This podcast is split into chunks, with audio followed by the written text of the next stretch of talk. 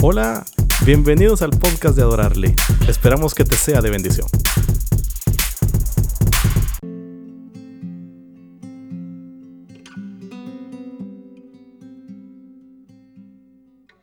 Cuando hablamos acerca de la fidelidad de Dios en la oración, hay ciertas cosas que tenemos que tener muy claras y vamos a analizar esta ocasión acerca de la fidelidad de Dios hacia las oraciones de Daniel.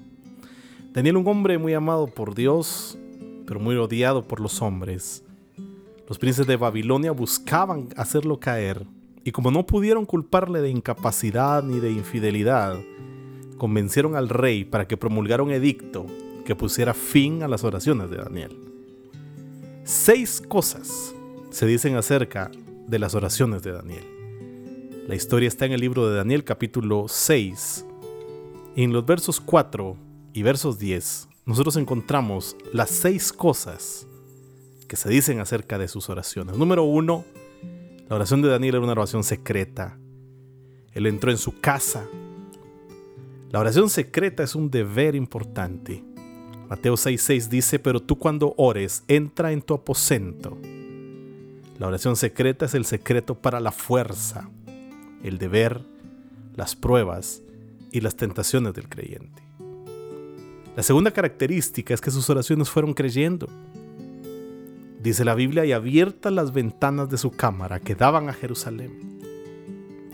Los judíos siempre oraban mirando hacia Jerusalén, el lugar donde se hacía memoria del nombre de Dios y donde los sacrificios divinamente señalados eran ofrecidos. El tercer punto de sus oraciones es que eran oraciones reverenciales, dice la Biblia, y se arrodillaba Efesios 3:14 dice, por esta causa doblo mis rodillas. Si nosotros queremos aprender a orar, debemos hacer una oración reverencial. El cuarto punto es que era una oración habitual. Dice la Biblia, tres veces al día, como lo solía hacer. ¿Tu oración es habitual?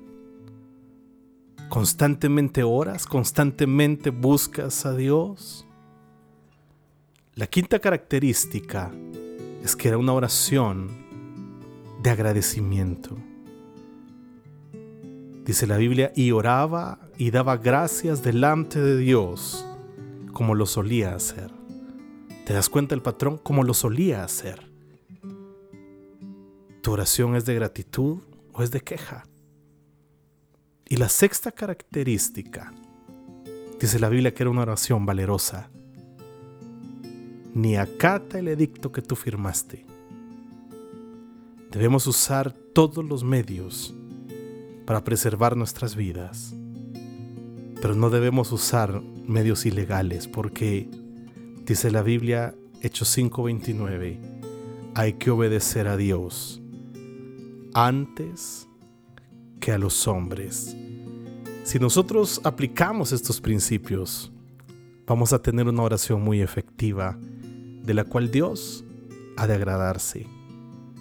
¿Cómo está siendo tu oración en este tiempo?